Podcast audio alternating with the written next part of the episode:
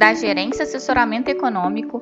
Esse é o seu Bebê Conexão Mercado, que traz para você as principais notícias e nossas análises do Brasil e do mundo dia, terça-feira, dia 28 de junho de 2022. Eu sou Adriana Lima e vou apresentar um panorama sobre os principais mercados. Relaxamento de restrições na China animam os mercados em mais um dia de agenda esvaziada. A China divulgou novas medidas de relaxamento das restrições de sua política de Covid-0. Desta vez, reduziu o período de quarentena obrigatória de estrangeiros que chegam ao país, de 14 para 7 dias. Além disso, o presidente do Banco Central do país, da China, prometeu manter a política monetária acomodatícia para apoiar a recuperação da economia chinesa. Na Europa, a prévia para julho do Índice de Confiança do Consumidor da Alemanha, medido pela GfK, aprofundou a queda de menos 26,4 para menos 27,4 pontos, abaixo dos 27 negativos esperados. A presidente do Banco Central Europeu, Christine Lagarde, reiterou planos de elevar juros em 25 pontos base na reunião de julho e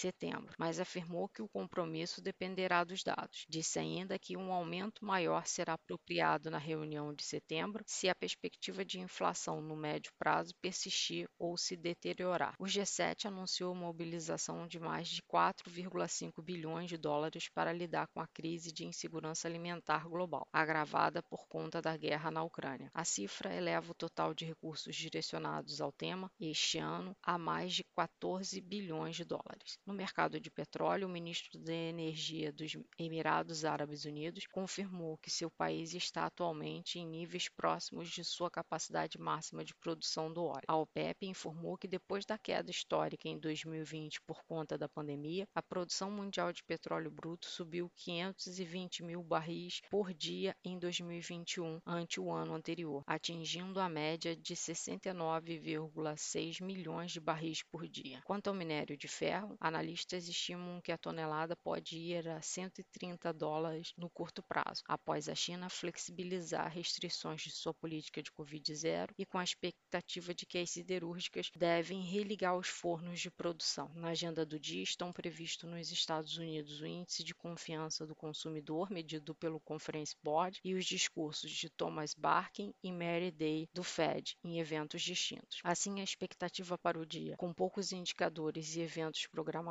para o dia, a notícia de relaxamento das restrições impostas pela China traz um bom humor para os mercados. Adicionalmente, o compromisso do Banco Central Chinês de manter os estímulos à economia com política monetária acomodatícia também ajudam a valorizar commodities e bolsas no âmbito global. Apesar do viés mais otimista da sessão, ainda pairam no cenário os temores por recessão à frente, o que pode limitar movimentos no dia, além de manter o dólar fortalecido fortalecido ante as moedas principais. Assim, tem-se a expectativa que o dólar se valorize frente às principais moedas, mas se desvalorize, né, a ponte queda ante a maioria das moedas emergentes. As taxas dos treasuries operem em alta por conta de um movimento de propensão ao risco e bolsas e commodities também se valorizam. E esse movimento do mercado internacional deve se refletir sobre os nossos ativos domésticos. Aqui dentro, os investidores seguem observando os trâmites legislativos a respeito das medidas que tentam conter os impactos da inflação elevada para a população de vulnerável. Após adiamento de ontem, está sendo aguardada para hoje a apresentação do parecer da PEC 16, conhecida como a PEC dos combustíveis, que deve ser apresentada hoje pelo seu relator e ser votada amanhã no plenário do Senado. Na agenda de indicadores local, o CAGED de maio deve ser divulgado às 10h30 e o Tesouro divulga o relatório mensal da dívida de abril às 14h30. Na verdade, de abril e de maio. E além disso, o Tesouro também realiza leilões de NTNB com vencimentos em 25, 32 e 45, somado a LFT com vencimento em 2028. Sendo assim, a nossa expectativa para o dia é que os ativos locais mostrem um cenário de propensão ao risco, entretanto, podemos ter algumas oscilações negativas ao longo do dia diante do, dos temas domésticos, principalmente em relação às preocupações com o quadro fiscal, dados a tramitação de medidas no Congresso que possam agravar ou elevar despesas. Sendo assim,